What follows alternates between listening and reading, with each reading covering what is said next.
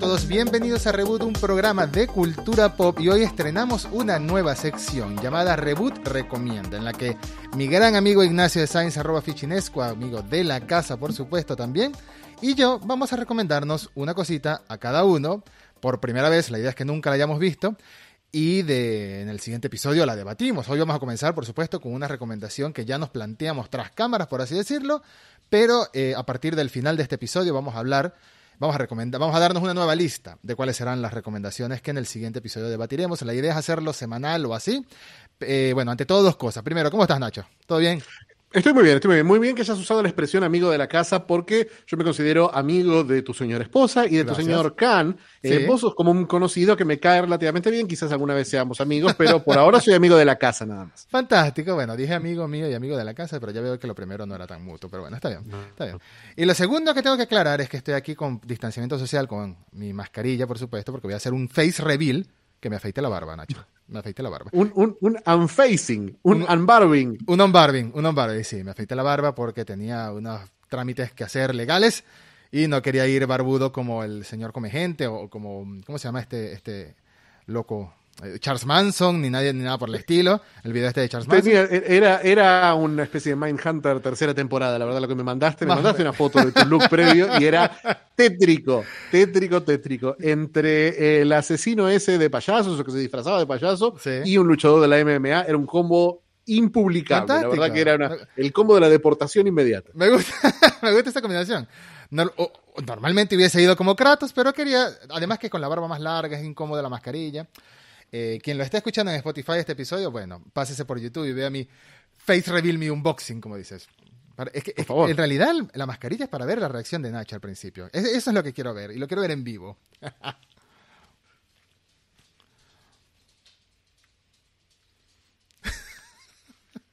Creo que me quité como 15 años de edad encima. Te quitaste 15 años, medio cachete. Eh, Lo único que no te recordaste fue el bigote. Que no, no, el bigote no se toca. Es justamente lo que, más, lo que más necesitaba. Bueno, entonces será, será un invierno sin sopa.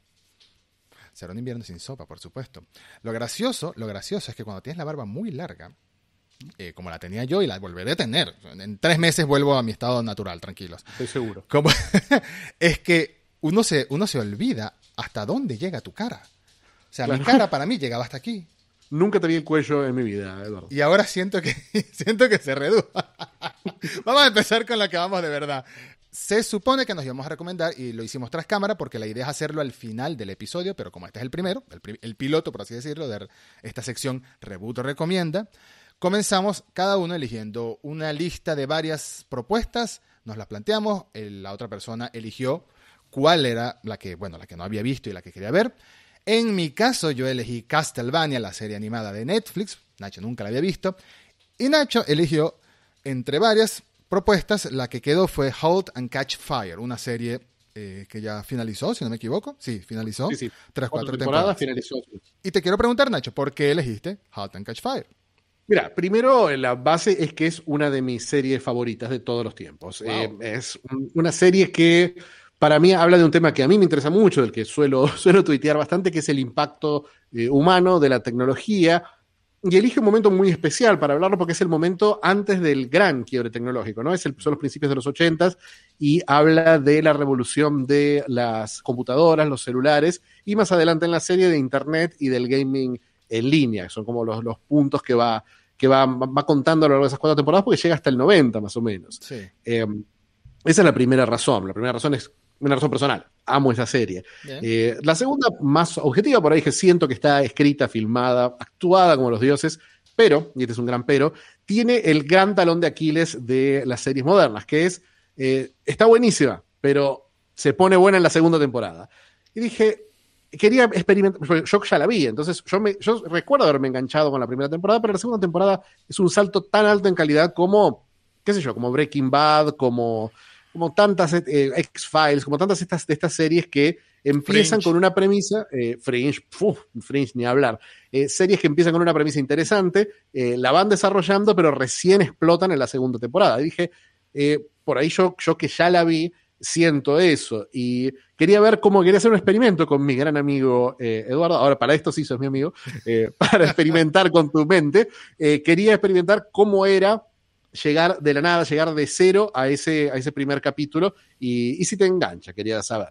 Y creo, ah, como tercera razón, creo que vos, como periodista de tecnología, sos el público perfecto para, para entenderla. Creo que más allá de disfrutarla por la narrativa, por cómo está hecha, por lo, lo que sea interesante de los personajes, eh, me pasa que vas a disfrutar el placer táctil de lo retro, de ver esos aparatos, de ver esa, de ver cómo se, cómo se, se, comerciaba la tecnología en esa época. Y ahora te tengo que preguntar, ¿qué te pareció? ¿Te gustó? ¿Qué me pareció la serie? Bueno, antes de responderte, tengo que decir que vamos a tener un temporizador de unos 10 a 15 minutitos para cada uno desarrollar su, su, respuesta respecto a lo que le pareció la serie. Así que aquí le acabo de dar play para no extendernos más de 15 minutos en cada una de las dos series, tanto la mía como la de Fichi. En mi caso, la idea, la, la, la, idea que nos planteamos, en mi caso era que solo viera el primer episodio de la serie, solo viera el piloto sí. de Halt and Catch Fire, que se estrenó en el año 2014, es de la cadena, de la cadena AMC y mantiene casualmente, mantiene esos tonos sepia, amarillesco, no sepia Snyder, ¿no?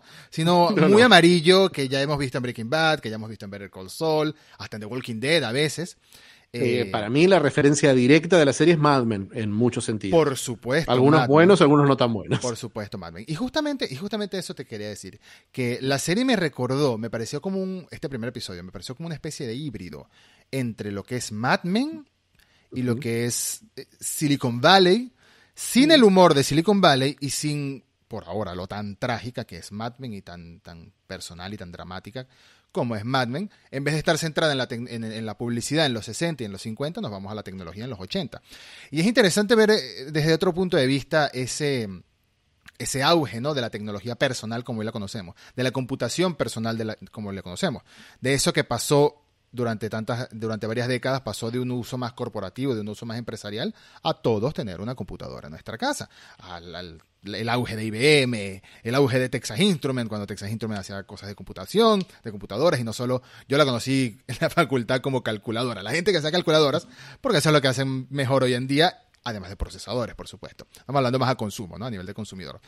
Eh, toda esa batalla, todo un Apple que todavía no ha salido, pero uno que sabe, el que sabe de tecnología, así sea un poquito, el que sabe del origen del PC, sabe que en los 80 va a haber Apple, va a haber mención a Apple sí o sí, en algún momento en esta, en esta serie. De hecho, vi un tráiler antes de, de verla, gra grave error, no me gusta ver, cuando ya estoy decidido por ver algo, no me gusta ver trailers, ¿no? Mala idea. Nada.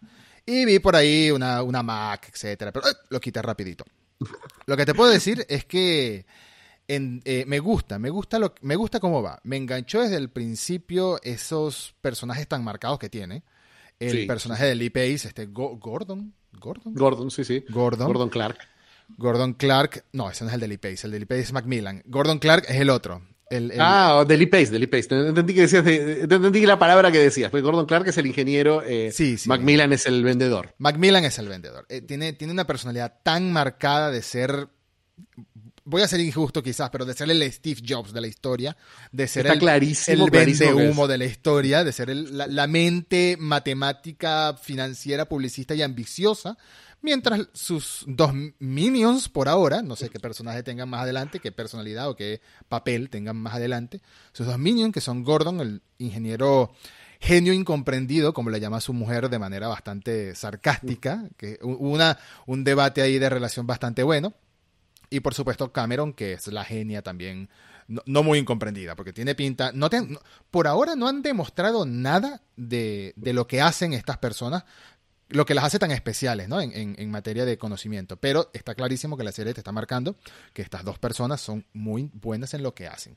Y es un poco sí. injusto, es un poco injusto, si nos vamos al mundo real, es un poco injusto, es un poco raro ver, claro, son los más, los más guapos son super nerds, super, super, porque los, dos los dos tipos son una estatua cada uno, tanto Lee Pace como Mackenzie Davis, son personalidades sí. así Tú sabes. Sí, quizás está Scott McNary como, como este genio incomprendido eh, para hacernos sentir un poquito más representados. Exacto. Es, más es, es, el que nos tiene que representar a nosotros. Porque yo me sentía, sí. yo me sentía eh, representado más que todo en, en, en, la batalla de los nerds, ¿no? En, en eso sí me podía sentir representado.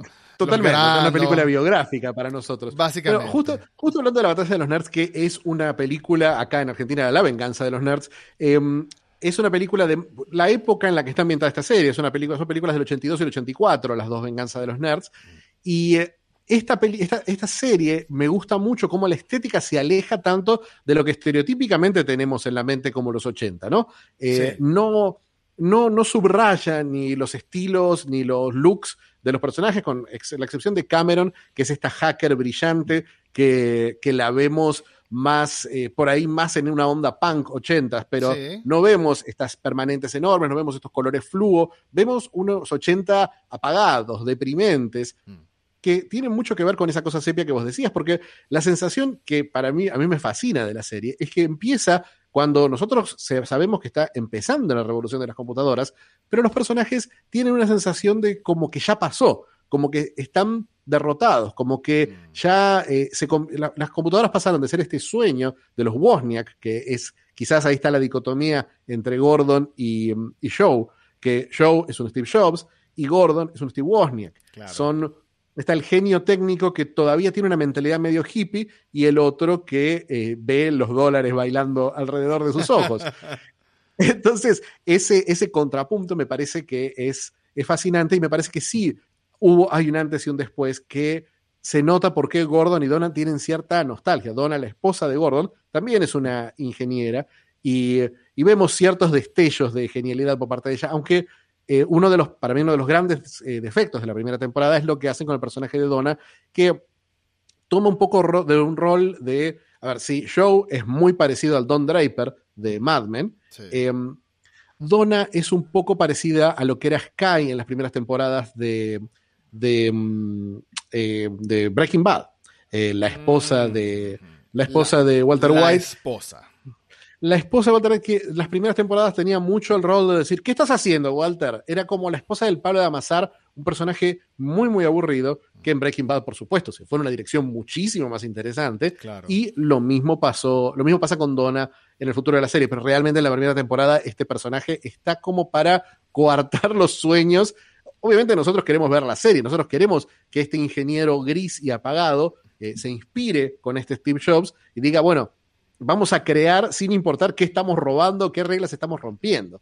Eh, uno quiere que haga eso, entonces uno siempre va a estar del lado de él porque lo necesitamos para la serie, mientras que Donna, que tiene quejas bastante lógicas, como decir, che, si te haces echar de que vamos a vivir, eh, hay, una frase, hay una frase en la que Donna le dice al, esposo, a Joe, a, a, Gordon, le dice a Gordon, ¿sabes que le, acabo de pagar el odontólogo a una de las niñas usando tres tarjetas de crédito? O sea, no, estamos para tus inventitos, para tus delirios de grandeza, porque eso es lo que te demuestra, que él tiene en el primer episodio ya te demuestran que este señor tiene delirios de grandeza. Justificados o no, no lo sabemos aún, como espectadores. Mm. No lo sabemos. Suponemos que sí, porque por algo es uno de los protagonistas de la serie. Ya nos van a demostrar algo. Pero sí, sí, si nos metemos como claro si, que. Si nos metemos como si fuera el mundo real. Sí, sí, pero está claro que Joe se mete. Eh, Joe viene de eh, New York, viene del mundo de IBM. mágicamente de la nada, un personaje misterioso que viene a sumarse a una empresa chiquita de tecnología mm. para hacer algún tipo, primero para vender máquinas parece que es, pero en realidad él tiene un plan para el que ya mentalmente reclutó a Gordon antes de entrar. Si él entró a la empresa es porque sabía que Gordon estaba ahí. No es una casualidad ¿no? que haya apuntado a este personaje. Mm. Y quizás creo que ah, es uno, una de las cosas que yo siento, yo siento que este primer capítulo me sorprendió, eh, especialmente después de tantos años de ver capítulos uno de series de Netflix, eh, que nos tocó hablar la última vez. Me sorprendió. No, sé de qué estás hablando. Me sorprendió mucho cuánto pasa en este primer capítulo, porque realmente es un capítulo en el que pasa de todo. Los personajes se conocen, cambian las relaciones, se presentan, hay giros inesperados, hay una traición, hay una. Hay un, lado carnal. Hay un lado ¿Cómo, carnal. Hay un lado carnal. Hay un lado carnal que muy mal no viene, especialmente si involucra a gente, como decías, tan bonita como Lee Pace y Mackenzie Davis. Eh, y eh, me parece que, que cuenta muchísimo este primer capítulo. Realmente plantea todo lo necesario para saber cómo va la historia. Sí, siento que la temporada, eh, lamentablemente, no va. Eh, se pone, se pierde ese ritmo, pierde ese empuje de este primer capítulo, dirigido por un argentino, casualmente, dirigido por Juan José Campanella. no me cortes las ganas, yo, no me cortes las ganas. pero te puedo decir que eh, antes de esta, de esta segunda temporada, que es brillante, el final de esta primera temporada es épico. Mm. Es realmente épico. Eh, hay un par de momentos que, que, bueno, que tienen que ver con cosas que viste en el tráiler que son espectaculares realmente. Y, especialmente de la forma que ve la historia de la tecnología, porque realmente se nota que es una serie muy, muy investigada. Mm, algo que no, está, no es tan común de ver. La, forma. Eh, a toda, toda el centro del capítulo es un heist, ¿no? Es una especie de, de, golpe maestro que es pura tecnología, ¿no? Es puro uso de tecnología, es un hackeo eh, análogo medio extraño que después de ver el primer capítulo, después de volverlo a ver este, este fin de semana para refrescármelo, eh, me puse a investigar y efectivamente eh, cada una de esas cosas es realizable, no con la velocidad que la realizan ellos, que es sobrenatural, pero, pero sí es, sí hay una investigación real y profunda de de estos, de este, de este, de este, de esta, de este principio de la tecnología y de esta idea de, robarle al, grande que es IBM. Porque eso es lo que las atractiva. Lo que sí te quiero decir es que, em, a diferencia, recordando de nuevo a diferencia con Silicon Valley, por ejemplo, es que si hoy en día se habla de una serie que te hable de tecnología, de tecnología pura, es Silicon Valley. Es, la, es la es la, serie de referencia, porque meter en, ese, meter en ese lote de Big Bang Theory es un insulto para Silicon Valley. No tengo nada en contra de, Big Bang Theory, pero son dos cosas completamente distintas, ¿no? Son dos cosas. Esto es humor basándose en cosas de cultura pop, de cultura geek, de tecnología, etcétera, de nerds. Y la otra es una serie de drama que ronda una, eh, la cultura de Silicon Valley, la cultura tóxica de Silicon Valley y de las startups, con comedia, además. Pero aún así, debo decir que por lo que vi apenas en un episodio, porque recordemos que he visto solo el primer episodio de Halt and Catch Fire, eh, Silicon Valley pareciera estar llena de muchísimas referencias que el entendido reconoce, mientras que Halt and Catch Fire, como estás diciendo, se siente investigada, se siente muy documentada, se siente como que saben algunos guiños, algunas referencias clave de lo que sucedió en ese entonces, lo que es eh, la propiedad, lo que era en realidad la propiedad de IBM, lo que era la BIOS que desarrolló, etcétera, etcétera, Texas Instrument, y la idea de esta compañía, Cardiff Electronics, eh, que te recuerda, o sea, esta serie nos recuerda que hubo una época, hubo una época, hace no mucho tiempo, porque los 80 tampoco que fueron hace un siglo, hace no mucho tiempo en que las grandes compañías que hacían computadoras eran dueñas de una, eran propiedad de una persona. O dos. Totalmente, totalmente. las mismas, las mismas Apple y las mismas eh, estas, empresas en su momento fueron propiedad, fueron precorporaciones. Y, y, en este caso son personajes muy coloridos porque, bueno, estamos en, está, está en Texas ambientada, en Dallas, Texas, que es lo que en esa época se llamó. El dueño de la compañía ya le ofreció disparos a, a, Macmillan. En el momento que vimos el sombrero del dueño, ya estaba claro que iba a pasar algo terrible en esa, en esa escena. Pero en ese momento se llamó Silicon Prairie, esta movida en Texas. Y en este momento se está tratando de revivar, no en Dallas, sino en Austin, que es una mm, ciudad que tiene un historial tecnológico muy grande. Por eso me parece, parece que está documentado, me parece que es, es interesante. Y bueno, me parece que los personajes son muy eh, se cuenta tanto este primer capítulo que quizás no puede profundizar mucho en sus psicologías. Mm. Y además de Donna, que es un personaje que a mí me parece que al principio falla un poquito, me parece que la serie, la primera temporada, no el primer capítulo, la verdad, porque el primer capítulo sí lo sentía atrapante en ese sentido, pero sí me parece que el personaje de Show, eh, mientras más se quita la influencia de Don Draper y más se convierte en Steve Jobs, se vuelve más, más interesante. Creo que es algo que lo vas a ver, porque te tengo que preguntar ahora, eh, que es la pregunta clave, la pregunta que cierra esta, esta discusión, porque veo que es una serie que nos generó muchos puntos, muchos puntos de partida. Pero, Eduardo. Fichi. ¿La vas a seguir viendo? sí, la voy a seguir viendo, por completo. Siento que me dio demasiadas eh, ramificaciones de cosas que quiero ver cómo evolucionan en un solo episodio. Y ya que me haya enganchado con ese episodio, mira, no me importa si después baja el ritmo un poco. Voy a entender si la primera temporada después reduce la velocidad, baja las revoluciones por minuto y cierra a lo grande porque toca temas que me gustan mucho, toca temas que me interesan mucho, es historia de la tecnología, es todo lo que es el, la evolución de, la, de, los PC, de los PCs de verdad, los personal computer, no estamos hablando del PC que no tiene debajo del escritorio, estamos hablando de la personal computer cuando existieron, cuando comenzaron a existir.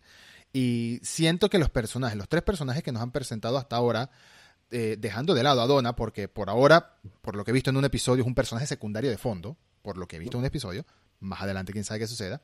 Estos tres personajes, el, el, la programadora, el ingeniero y el vendedor, se ganaron mi interés por completo porque me parecen que prometen mucho, prometen mucho, veo conflictos ahí, veo alegrías, veo llantos, risas, veo, de todo pasar. Y apenas son cuatro temporadas, cuatro temporadas de diez episodios, que no es que sea corto, pero no estamos hablando de, empezar a ver, por ejemplo, eh, Fringe, por ejemplo. Claro, son tres temporadas de veintipico de capítulos donde uno tiene que ver las listas y ver cuáles saltear. Fringe he intentado volverla a ver varias veces porque yo amé Fringe, pero es de esas series que yo creo que la voy a ver una sola vez en mi vida y de vez en cuando veré un episodio puntual salteado. Yo Fringe es una serie que vi el piloto eh, y después la retomé en la segunda temporada sin ver. Leí en Wikipedia la sinopsis de la primera temporada y fue, fue bastante, fue suficiente. Pero aún así Fringe, en los buenos momentos que tuvo, tenía baches enormes, porque pasa con todas las series de veintipico de capítulos. Es el gran problema que tenía mm. Lost en simultáneo con, con Fringe, ¿no? Mm. Eh, que tenía capítulos brillantes y por ahí el capítulo de la siguiente semana resultaba un bodrio absoluto. Es una, es una pena. Pero. Sí, era más que todo porque la primera temporada era muy un episodio, un caso, un episodio, un caso tipo X-Files, pero a partir de la segunda temporada ya hilaron bien toda la trama. Y es que se vuelve mucho más interesante. Sobre todo porque eh, John Noble es un actorazo y. ¡ah! Se me olvidó el nombre de ella. Eh, ella, Ana Torv. Ana Torv es una actriz increíble también. Es una actriz increíble, realmente hace poquito que, hace mucho que no la vemos, pero bueno, y esta, te digo, y con Halt and Catch Fire creo que vas a tener un efecto parecido, que vas a tener un, por lo menos te puedo decir que tenés un gran final de temporada, tres temporadas brillantes después de esa, y quizás uno de los mejores finales de serie de la historia de la televisión. Bien. Así de, así de seguro estoy que vas a, vas a disfrutarlo. Estás pero, en el de verdad, pero objetivo, no como Mad Men, que hay, hay quienes dicen que sí y quienes dicen que no. No, yo soy, yo soy del grupo Pro Mad Men, soy muy pro Mad Men. Eh, hay ciertas cosas de Mad Men que todavía no me cierran, que ahora no me cierran mucho, quizás en una... Estoy hablando del final, que hay quienes dicen que el final de Mad Men es de los mejores de la historia de la televisión y hay quienes dicen que no es para tanto. A mí, me, a mí me gusta de la misma forma que me gusta el final de Sopranos, por ahí me gusta el final ambiguo, pero honestamente me gusta, el, me gusta la idea de un final más contundente como para mí el mejor final de la historia que es de Shield. El, de Lost. Ah, ok, no, mentira. Eduardo, elegiste Castlevania vos para que yo vea. Elegiste Castlevania que me parece que la elegiste, parece que me has escuchado comentar eh, despectivamente sobre esta serie. Eh, por eso me, llamó la atención verlo, verlo en tu selección. ¿Por qué elegiste Castlevania, Edu? Elegí Castlevania porque quiero eh, que la gente entienda que es posible hacer buenas adaptaciones de videojuegos como series o como películas. Es muy extraño que lo logren, pero hay algunos casos puntuales que lo logran. Monster Hunter, por ejemplo, no, Monster Hunter no lo logra, es una basura de película, pero hay quienes les parece divertida. Pero Castlevania es un caso en el que pareciera que esta obra hubiese nacido para ser contada de esta manera, más allá de los videojuegos. Y eso me, gustó mucho desde la primera vez que la vi. De hecho, la primera vez que la vi fue cuando se estrenó en el año 2017 en Netflix. Estamos hablando de la serie animada, por supuesto. Eh, fue una primera temporada que se estrenó sin previo aviso. Para mí, al menos, no estaba al tanto de que iba a llegar. El día que llegó dije, ay, mira, Castlevania, la pongo. Cuando se termina el episodio 4 dicen que se acabó la temporada y yo digo, ¿what? ¿Qué pasó aquí? Eran solo cuatro episodios en la primera temporada y me quedé con muchísimas ganas de más porque además esa temporada termina en una forma muy interesante, presentándote a un personaje que todos los que jugamos Castlevania lo conocemos. Entonces, prometía mucho, el reparto de actores prometía mucho, se siente de gran calidad, incluso con ese fallito que muchos tienen, esa queja que muchos tienen con las animaciones de Netflix, que es como que tienen los FPS reducidos. bueno, aún así, Castlevania es una de mis series animadas favoritas de los últimos años y quería saber qué te parecía a ti en específico. Así que, ¿qué te pareció Castlevania? ¿Te gustó? Ah, pausa. Eh, yo vi un solo episodio de Halt and Edge Fire.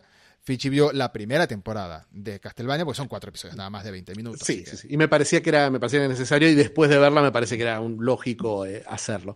Eh, mira, yo te voy a confesar que había empezado, en 2017 empecé a ver Castlevania y la saqué antes del final del primer capítulo, a los 15 minutos, porque yo no soy muy fanático de la animación para adultos, entre comillas. Mm. Eh, y esto me parecía que eran todos los clichés. Era gore, eran pésimas actuaciones de voz, era animación, entre comillas, era animación, era concept art con unas cositas que se le movían adelante. Eh, y me parecía que no tenía ningún personaje que me llamara la atención, eh, no tenía, no tenía una, linda ambientación, era confusa, era, era charladísima, había un obispo, había un Drácula, había una novia que dije, ah, este personaje de la esposa de Drácula es interesante. Y muere a los tres minutos del primer capítulo. Eh, pero pero eh, esa, toda esa, esa, combinación de cosas realmente me resultó Eh, en el momento que la vi me resultó ridícula, me resultó horrible. Y ahora que me senté dije, la voy a ver. Esos primeros 10 minutos me volvieron, 15 minutos me volvieron a parecer malos. Y terminé el cuarto capítulo.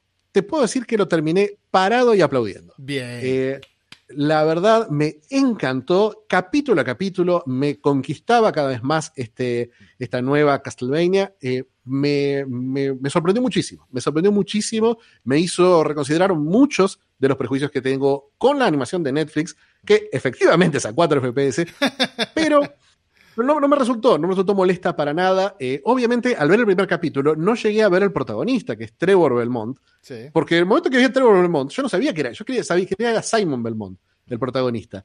Y el momento que es Trevor, dije, pará, esto no es una, una, una, de esas adaptaciones que toman el nombre del juego y hacen lo que quieren, tipo Tomb Raider. Mm. Esto es Castlevania 3. Esto es la historia de Castlevania 3 con todos los personajes de Castlevania 3 y con mucha con, mucho, con, muchos guiños, hasta un jefe, el jefe famoso y tortuoso de Castlevania 3 en una espectacular realmente pelea.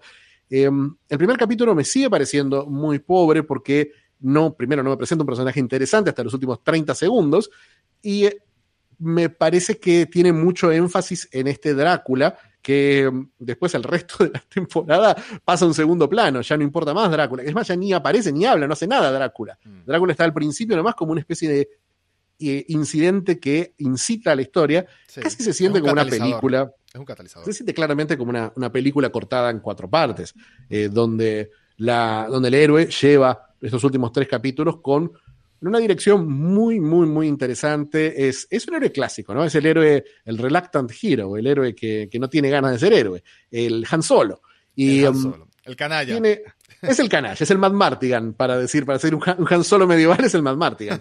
eh, me parece un, un, lindo personaje, me parece que la actuación de voz de Richard Armitage es muy, muy buena, en comparación con eh, lo de los secundarios que tienen eso, eso que tiene el dubbing norteamericano, esa sensación de que todo está sobreactuado todo el tiempo, con la excepción de, del protagonista y otros dos personajes muy importantes que se van sumando a lo largo de la serie. Sí. Pero me, me, gustó que se sintió como una, como una verdadera aventura. Eh, me parece que en el momento en que la serie baja las revoluciones y dice, bueno, vamos a concentrarnos en los personajes y en presentar esta ciudad maldita en donde toma lugar la acción de la mayor parte de estos tres capítulos, estos, estos cuatro capítulos en realidad, pero bueno, es, eh, están ambientados casi, en, casi todos en una, en una ciudad eh, sitiada por las fuerzas del mal, donde, eh, donde la aventura de, de, Simon nos lleva a conocer personajes muy, muy interesantes y culturas muy interesantes. Hay muchas facciones en combate en, este, en esta Valaquia, en la que está ambientada, en la zona del de, de, sur de Rumania, es Valaquia, sí. en, esta, en esta zona. Eh, hay varias facciones, está la iglesia, está una facción llamada los oráculos, están los viejos nobles eh, excomulgados a los que sí. pertenece Trevor Belmont, eh, están los vampiros, por supuesto, y está el pueblo que está desesperado, sabiendo, buscando alguna solución entre todos estos grupos que parecen controlar su vida. Un pueblo, un pueblo que se ve muy, muy caricaturesco en cierto sentido, que nos hace, bueno, más bien me hace pensar, ¿será que la humanidad fue así realmente, así de ignorante, así de, de, de, de pan y circo? Es probable que sí hayamos sido así, es probable porque por algo tanta documentación dice que la gente se reunía a ver a la gente ahorcarse o cortar, cortar cabezas y aplaudían como si fuera la película del domingo, no tiene sentido, pero eso es lo que se siente esta gente, gente como que... Por eso es que el mismo Drácula en esta temporada dice que, que él encontró en su esposa, la, que presentan y muere a cinco minutos del primer episodio, así que no es spoiler, él encontró en su esposa una razón de existencia de la humanidad, una razón de bondad de la humanidad, y por ella estaba dando su brazo a torcer, siendo más humano, conectando más con la gente, porque te explican que este Drácula eh, tiene ciencia, tiene medicina y todo, y no es porque, no es, no es ni siquiera por sus poderes, que sí tiene, obviamente, sino por tantos siglos de sabiduría acumulada y tanta ciencia que él mismo ha desarrollado. Eh, a mí me parece que la trama de este Castlevania como tal, no solo de la serie, sino la trama de fondo que hay alrededor de este juego, es una trama que está muy bien desarrollada, es muy bramestroquiana, si se quiere, de verdad, eh, este Drácula pensador, este Drácula filósofo y vengativo al fin y al cabo, rencoroso, ¿no? Y otra de las cosas que me encantó de esta serie, y por eso te dije que la valoraras no solo como la serie de 4 FPS de, de Netflix, sino también con un reparto de voz que tiene bastante, bastante bien. Ya mencionaste a Richard Armitage como, como Trevor Belmont, que es el, para quien no lo conozca de nombre, es aquella persona que hizo de Thorin eh, Escudo de Roble, Escudo de Roble, Escudo de Roble, El, del Hobbit, el enano principal del Hobbit. El enano del Hobbit. El enano del Hobbit, el protagonista del Hobbit, enano, que no sea Bilbo Baggins. Eh, está James Callis, James Callis sí se llama, James Callis haciendo de este último personaje que aparece al final, que decidirá Nachi o no, decidirá Nachi si lo menciona o no. James Callis es eh, quien hizo de Gaius Baltar en Battlestar Galactica, este actor inglés también, que Battlestar Galactica es otra de mis series favoritas. Y Gaius está un personaje complejo, ambiguo, interesantísimo. Interesantísimo. Y está Graham, Graham McTavish, lo tuve que leer porque no me acordaba bien ¿Cómo se decía el nombre? Que es un actor escocés que ha salido en Outlander, que ha salido en Preacher, que ha salido en esta serie, que es el que le pone la voz, una voz muy, muy profunda, muy oscura, muy de ultratumba a Drácula, ¿no? Y de verdad que la serie, la serie no hace más que mejorar para mí. La segunda temporada es la mejor de toda la serie, que no quiere decir que las otras sean malas. Sencillamente la segunda comienza y termina con un broche de oro. Y eh, recientemente se estrenó la cuarta y última temporada de la serie. No la he terminado de ver al momento de, grabar este episodio. Las críticas han sido excelentes. Eh, dicen que la tercera temporada es la más flojita, pero, pero bueno, pero eh, y que la primera, pero realmente la primera más tarda en empezar que, que, se siente floja en serio. Se nota como, como que los animadores se van soltando más a lo largo de la serie, porque tiene desde el primer momento, aún en estas escenas que en, en, el momento me resultaron increíblemente aburridas, tiene, tiene un manejo del tono, del ritmo, de, la atmósfera que es muy intencional, ¿no? Mm.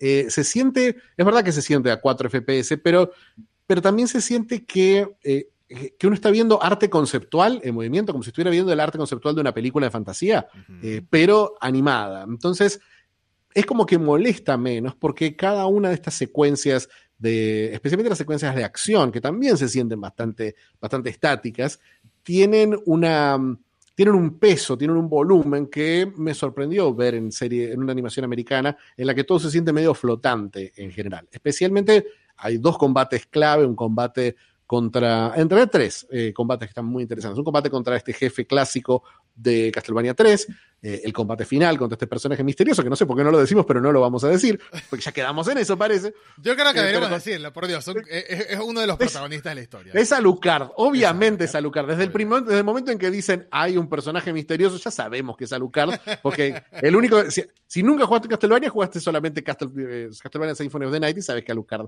existe y que va a estar. La batalla con Alucard es fabulosa, realmente fabulosa, por donde la veas. Sí se siente que dijeron, bueno, ya está, ya terminamos la temporada, así que ahora vamos a, toda esa plata que nos estuvimos guardando, la vamos a gastar en este, en este momento. Tiene momentos muy, muy lindos, eh, porque tiene un gran diseño de personajes. Eh, y se nota, ¿no? Que el autor, el director de la serie, no viene de la animación en sí, sino que viene del arte conceptual y del diseño de personajes. Eh, la serie en sí se siente muy comiquera y tiene un guion de una eminencia en los cómics, hoy cancelado cancelado con sitio propio hasta eh, Warren Ellis, que bueno, que nunca más lo veremos escribir absolutamente nada para un público masivo, eh, después de la tremenda cancelación. Hay, un sitio web en donde hay unos 40 testimonios de mujeres hablando de Warren Ellis.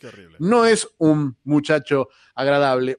Y creo que también es parte de lo que se ve en la serie. Eh, Warren Ellis es lo que uno llamaría un misántropo, ¿no? Es un una especie de, si Alan Moore es un hippie viejo literario, eh, Warren Ellis es su contraparte, es un eh, pesimista, es una especie de Hunter Thompson de los cómics que en todos sus cómics eh, la gente, el pueblo en general es, es insalvable, pero por alguna razón los héroes insisten en querer salvarlo. Es como que la humanidad tiene que justificar su existencia en las historias de, Ellis, pero creo que esta historia le suma muchísimo esa, esa, esa esa cosa de viejo cascarrabias de, de Ellis. Toda la serie tiene una, una pesadez que no es, a diferencia de los primeros minutos, no es solemne. Eh, la serie tiene sentido del humor y tiene, eh, principalmente no en el personaje de Trevor y el personaje de Alucard también revela tenerlo y la, la, protagonista, eh, ay, no me acuerdo el nombre, de Saifa, que es, que es un, un oráculo, que es lo que llamaría un otaku, no, no somos ni vos ni yo somos otakus, así que esta palabra la tuvimos que buscar en Wikipedia para ver qué significaba. Es una tsundere. Y es, eh, es, siempre es un, es un, perfil de personaje divertido para, para tener. te digo, y aunque estas dos peleas, eh, la pelea contra el jefe, eh, que ese sí no lo voy a arreglar porque es hermoso, especialmente si uno se acuerda del enemigo en Castlevania 3, y de, de, la pelea final con Alucard, el momento, el momento que me gustó más a mí fue una batalla contra estas criaturas demoníacas en, la plaza del pueblo, donde el personaje eh, Trevor demuestra no solamente ser un gran guerrero, sino ser un gran líder, un gran general, eh, que es algo que no esperábamos de este personaje, que va coordinando a cada uno, a la gente del pueblo y a su aliada mágica para eh, atrapar a estos, a estos demonios. Es un momento en el que se combina una gran cantidad de información sobre los demonios con una gran cantidad de acción. Es una secuencia magistral. todo, todo me gustó en la serie, me gustó el mundo que presenta y todo, eh, pero la, secuencia que me conquistó, que dijo, esto, acá, acá está la obra de un narrador que entiende cómo economizar sus recursos, es, ese momento. Los diálogos están muy bien, eh, realmente, realmente todo sobre la serie me gustó. El color comiquero me encantó, me encantó. El, porque la serie tiene un, diseños que por ahí recuerdan un poquito al anime o no tanto al anime, sino a los artistas americanos influenciados por el anime, ¿no? Tipo Joe Madureira. Eh, bueno, él, el, eh, Sam eh, Mins, el director de la serie, es, fue un colaborador de, de, Madureira en los Darksiders. Entonces, mm. tiene su conocimiento de videojuegos. Darksiders está muy influenciado por los Castlevania y tiene un poquito ese fin. Y realmente, Edu, muchas gracias por, por invitarme. Restaurar la fe. Restaurar la, por la fe, y por demostrarme lo equivocado que estaba con Castlevania. Y ahora me tengo que disculparme un montón de gente porque pasé cuatro años diciendo Castlevania es una garompa porque había visto 15 minutos. Castlevania, señores, no es una garompa y yo estaba profundamente equivocado. Voy a eh, examinar todos mis prejuicios eh, bajo la mesa y llorando, abrazando a mi action figure de Alucard. si te digo algo, que en la segunda temporada, a partir de la segunda temporada, ya que involucramos a este tercer personaje, que es Alucard, que comienza a, involucrarse en la historia desde el final de la primera, esa mini primera temporada, que me cuesta a veces considerarla una primera temporada, eh, comienzan a tener personalidades muy marcadas los tres personajes, ¿no? Los tres protagonistas, Trevor, Saifa y Alucard. Pero al mismo tiempo, aunque tienen sus personalidades muy marcadas, van evolucionando y conectando de una forma que se siente tan bien, tan bonita y tan distinta a lo que uno incluso podría esperar en algún momento de la serie, eh, de estos personajes, y te terminas encantando aún más con los tres, pero, pero muchísimo, les terminas tomando un aprecio y llega ese punto que es poco común que suceda con muchas cosas, que es que sientes que conoces al personaje y sabes qué decisiones tomarían después, ¿sabes? Llegas a ese punto con ellos y eso está muy bueno. La cuarta temporada la estoy degustando poquito a poquito, justo porque sé que se acaba. Eh, así que llegamos al, momento final de esta sección para preguntarte, ¿la seguirás viendo, Nacho, o no la seguirás viendo? Castlevania la seguiré viendo desde esta misma noche. Voy a empezar a ver la segunda temporada porque sí, tengo muchísimas ganas de ver, de ver cómo sigue, en particular por todo lo que he escuchado de tu parte mm. y de otra gente que he leído sobre, sobre esta excelente segunda temporada, que aparte es cortita, ocho capítulos. Ocho capítulos y la tercera son diez capítulos y la cuarta creo que son ocho capítulos también. Son diez más, la cuarta. ¿Son diez más? Son 10 más y se acaba. Eh, bueno, eh, estamos finalizando este episodio. Estaba mirando aquí mi lista de apuntes, perdón. Estamos finalizando este episodio y solo queda una cosita por hacer, que es darnos una lista de recomendaciones para la próxima semana. Vamos a cada uno a dar una, unas dos o tres recomendaciones y la otra persona tiene que elegir una. Las otras dos, si ya las vio, se descartan o si no las ha visto, puede que queden apuntadas para después volver a sugerirlas. Que de hecho me voy a valer en parte de, la lista de la semana pasada que hablamos en WhatsApp. Así que mis recomendaciones para ti, mis sugerencias. Son tres. Una te la voy a poner muy difícil, que sé, que esa no la vas a elegir. Así que ya, ya está autodescartada, pero no importa. Son tres. A ver. El manga Black Paradox de Junji Ito. Mm, me tienta, me tienta, me gusta mucho Junji Ito. No, lo no leí, no sé ni de qué se trata. Habría que leerlo completo. Está bien. Eh, la serie 300, 400 páginas. Dark de Netflix, te recomendaría ver dos o tres episodios. De hecho, te recomendaría ver tres episodios específicamente, porque en el tercer episodio hay un pequeño twist ahí raro. Dark de Netflix, la alemana, que se terminó el año pasado. Y en tercer lugar, te recomendaría ver cuatro episodios de Star Wars Rebels, la serie animada con la animación que más te gusta. Así que Star Wars Rebels. Ya sé, cuál, ya sé cuál vas a descartar. Pero no importa. Después vuelvo a proponer las que sobran. Así que esas son las mías. Elige una y luego dime las tuyas.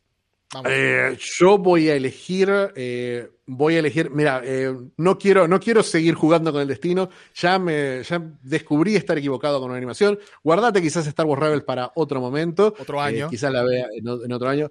Dark, Dark Dark la conozco un poco, la historia no vi, no, no vi más allá del primer capítulo tampoco, y no te voy a mentir y decirte que le presté mucha atención al primer capítulo, que también me pasó algo parecido con la Castlevania. Eh, y Junjito es alguien que del que leí hace muchos años, leí Uzumaki y leí algunos detallitos de alguna, algunos eh, episodios de Tomie. Y me resultó fascinante. En el momento no estaba como para leer más Junjito, pero hace como 10 o 15 años que no leo nada de él, así que voy a elegir eh, Black Paradox porque me gusta, el nombre me llama mucho atención, suena un RPG que yo jugaría. Así que voy con eso, voy con Junjito, Black Paradox para, para la próxima. Y yo tengo tres opciones, así que va a ser, va a ser puro Asia esto, porque mis tres opciones son asiáticas.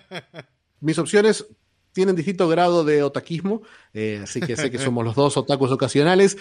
Pero voy a empezar de lo más otaku. Eh, vamos a empezar. Mi, mi, primera opción es eh, mi obsesión de reciente, eh, que es Genshin Impact. Este videojuego, excelente videojuego de waifus y jasbandos y, y mundo abierto y muchas reglas muy complejas. Te diría las primeras dos o tres horitas de, de Genshin Impact eh, cuando, hasta que vos decidas que, que, tenés una opinión formada sobre el inicio del juego, que obviamente no es cómo se desarrolla el juego más adelante, pero me gustaría saber qué opinas sobre ese, sobre ese onboarding, como le dicen, del juego. Esa es la primera opción, Genshin Impact. La segunda opción es un anime que está disponible en Netflix, que yo vengo leyendo hace rato, pero, eh, pero nunca había llegado a ver, eh, y lo vi últimamente y lo amé, me gustó muchísimo y me gustaría, me gustaría recomendártelo, que es Anohana, o la, traducción completa del nombre es Todavía no sabemos el nombre de la flor que vimos aquel día. Esa es la traducción del nombre, el extensísimo nombre completo en japonés, pero se encuentra en Netflix como Anohana. Anohana, sí, ok. Hana es flor, pero eh, eh, es, una, es una contracción muy japonesa. Eh, y la tercera opción es otra película, una película japonesa, una película con seres humanos, una historia delirante de saltos en el tiempo, tarantinesca, mezcla de Tarantino, ciencia ficción y Hideaki Anno, que se llama Fish Story, eh, que tiene rock y destrucción y apocalipsis, y es una extrañísima pero fascinante película, película japonesa, Fish Story de 2009. Esas son las opciones, Fish Story, Anohana y Genshin Impact. Me la pones difícil porque quiero ver varias. pero vamos a empezar por una, vamos a empezar por una. ¿Y sabes por qué voy a empezar? Voy a, voy a utilizar esta grabación, voy a utilizar este podcast como excusa para por fin probar en serio Genshin Impact. Muy bien, me encanta, me encanta que hayas elegido Genshin porque justamente vamos a cortar esta conversación y yo voy a volver a seguir jugando Genshin. Así que, y después ver, ver Castlevania, ¿eh? así que ese, es mi combo de esta noche. Pero, pero creo, creo que, creo que creo que te va a resultar interesante. Me parece que vos sos un gamer eh, que conoces muchísimo y que, que, tenés mucha experiencia en juegos de mundo abierto y en RPGs, entonces vas a entender muchos de los códigos y me gustaría ver cómo te relacionás con los elementos más de free to play, del gacha, de la energía, de todas estas cuestiones y de, obviamente el, la carga anime que tiene. ¿no? Esa es la mayor curiosidad que me da, porque si es por las influencias que he visto en trailers, porque no es que no haya jugado a Genshin Impact porque no he podido, es porque no he querido. ¿Y por qué no he querido? Porque tengo miedo a engancharme, tengo miedo a esclavizarme, forever and ever and ever. Pero bueno, vamos a ver, la vida es corta, hay que jugar. Es un juego que te deja jugar solo media hora por día, así que mucho no vas a poder esclavizarte hay tampoco. Que, hay que probarlo, eh, pero las tres referencias que visualmente al menos entiendo en los trailers, que son Tales, la saga de juegos Tales, la saga de juegos Sword Art Online y por supuesto, Breath of the Wild, los tres los conozco, los tres me gustan, así que mezclar todo eso con más bandos y más waifus suena prometedor, suena prometedor, vamos a ver, vamos a ver. Así que quedamos creo que te va, creo que te va, te va, a resultar interesante, al menos. No sé si te gustará o no, pero me enteraré dentro de una semana. Seguramente. Así que Black Paradox y Genshin Impact. Black Paradox y Genshin Impact bastante asiático, va a estar bastante otaku, va a estar el próximo episodio. Bienvenidos sean, muchas gracias por acompañarnos, Fichi, muchas gracias por hacer esta sección junto a mí aquí en Reboot. Vamos a hacer Reboot Recomienda hasta que el cuerpo aguante, hasta que se acaben las recomendaciones posiblemente, o hasta que convenza a, o mejor dicho, Finchi me odie el día que lo haga ver de verdad una serie animada de Star Wars porque no le gusta esa animación. Eso es lo que pasa. A él no le gusta ese estilo de animación, dice que es muy feo. Pero a mí me gusta, que las cosas feas también tienen su, tienen su lado bonito. eso, hay, que verlo con mente positiva. No, no, por favor. Yo no puedo ver nada, no puedo ver animación checa que es fea, no puedo ver Eh, no puedo ver, eh, no puedo jugar Psychonauts porque es feo, no puedo jugar los Oddworld. Eh, me cuesta mucho, me cuesta mucho interactuar con cosas feas. Por eso Genshin, que es muy bonito, me va a gustar. Ahora vamos a ver cómo me va con Junjito, que es, bueno, pero es feo, pero es lindo. Es, es, es, estilizado y bien diseñado. Me lo, me lo tomo como, como, que estás diciendo que yo no soy feo, así que gracias. Por eso interactúas conmigo. Gracias. No voy, a, no voy a comentar al respecto porque cualquier comentario podría ser malinterpretado.